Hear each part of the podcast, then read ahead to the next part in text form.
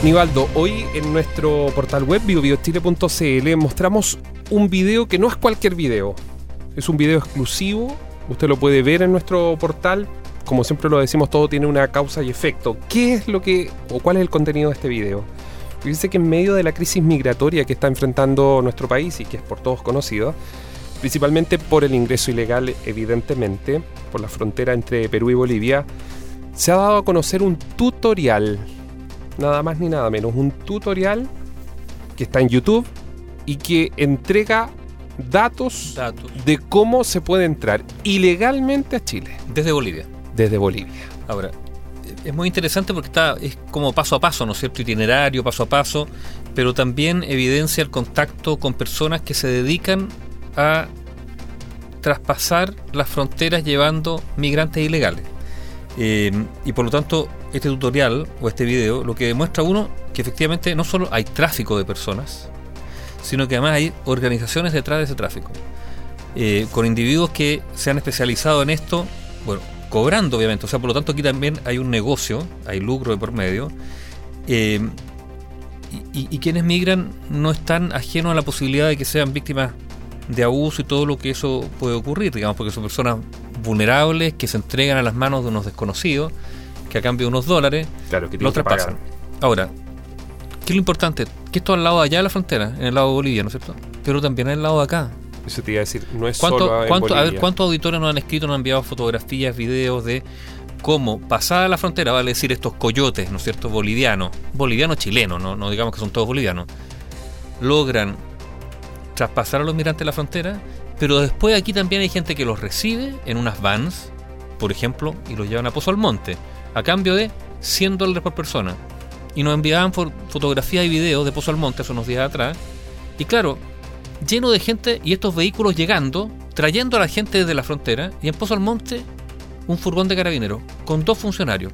Imposible hacer nada, digamos. Dos funcionarios ante vehículos que llegaban, que llegaban y que llegaban. O sea, ni, ni siquiera en materia, ni siquiera la presencia policial funciona para disuadir. Inhibe la- esta situación.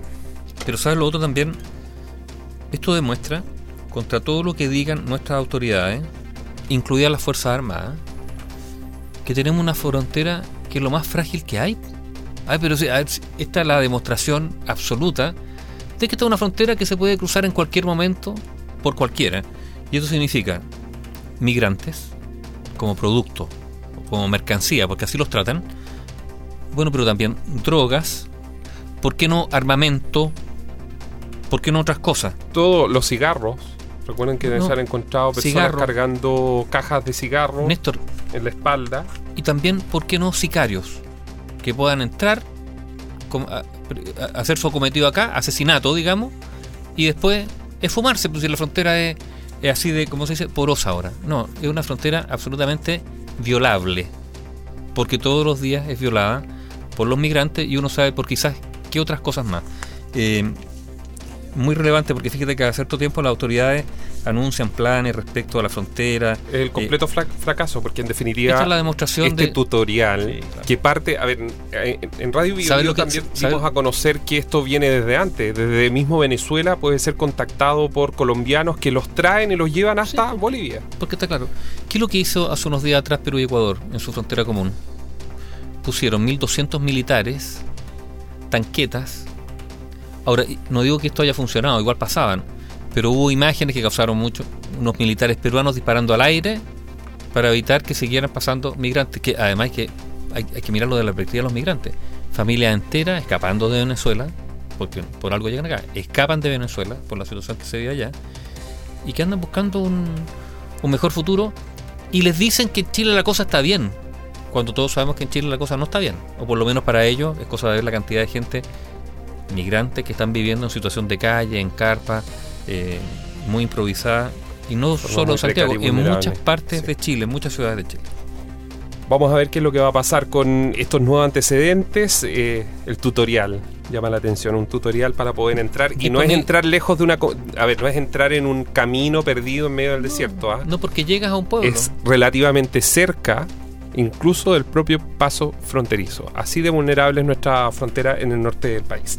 Nivaldo, hace un poco más de una década, bajo el primer gobierno de Michelle Bachelet hubo todo un tema con el gas y el corte del gas básicamente desde el lado argentino. De Argentina Ahora, a Chile. de Argentina a Chile. Ahora ese fantasma aparece con fuerza para el Gran Concepción.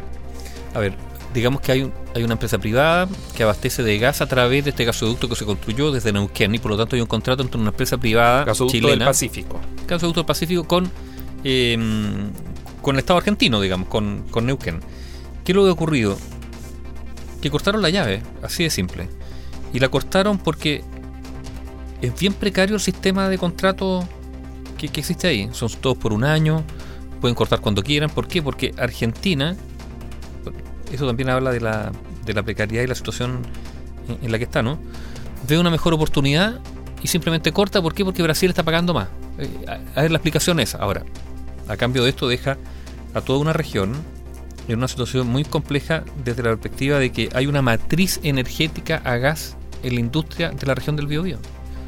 O sea, hay industrias que hicieron un plan de reconversión que usan el gas y que ahora tienen que, bueno, algunas con más espalda tienen un sistema alternativo y podrán pasar, no sé, a carbón, creo que la CAP lo puede hacer, otro- pero hay otras pequeñas o medianas empresas que apostaron por el gas y que hoy día se encuentran en una situación que les va a perjudicar tanto que incluso algunos aventuran que esto podría incidir en el empleo de la región, que esto podría costar puestos de trabajo. Y, esta es la gran Fernández, o la gran Alberto, porque esto se da en medio, el anuncio se hace cuando el presidente argentino está en Chile. Esa es la verdad. Y es un, un trato entre una empresa privada chilena, pero con un organismo estatal eh, argentino. Eh, ¿Qué conclusión uno puede sacar de esto? Sí, la, la precariedad de nuestra matriz energética, que en algún momento se apostó al gas.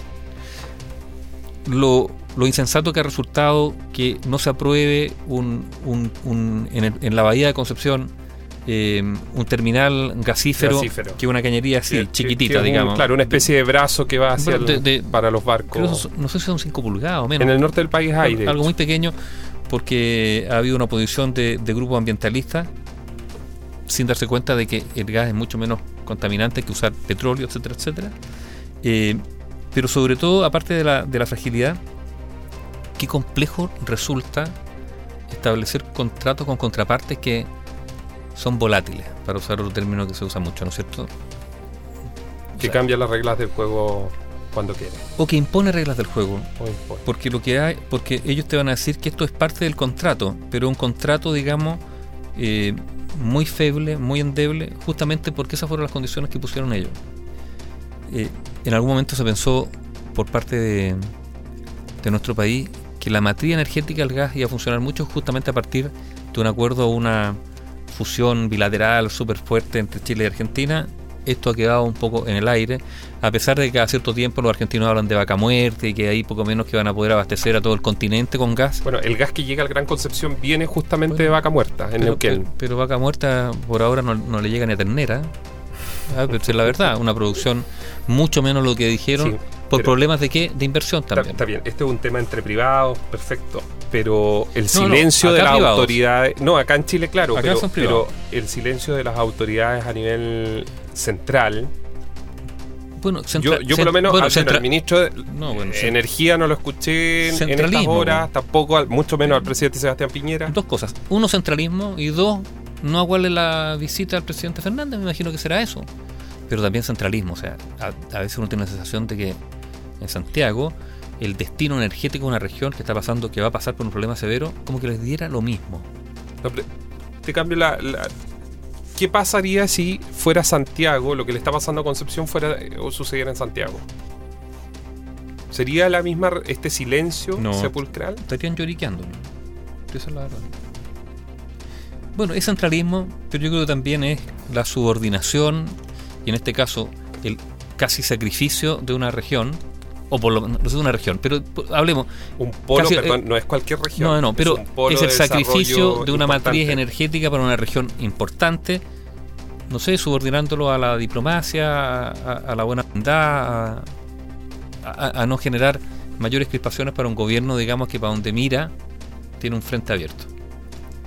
La pregunta es si una vez que tengamos gobernadores regionales, cada región tendrá espacio político para hacer estos cambios como por ejemplo para que el Gran Concepción no sea vulnerable ante este tipo de decisiones. Es que, eso lo podemos ver con todas las regiones. O sea, no por eso. Y ese va a ser un desafío. ahora, lo que pasa es que los gobernadores van a ser elegidos, pero sin tener claro todavía qué espacio político real de, de gestión van a poder tener.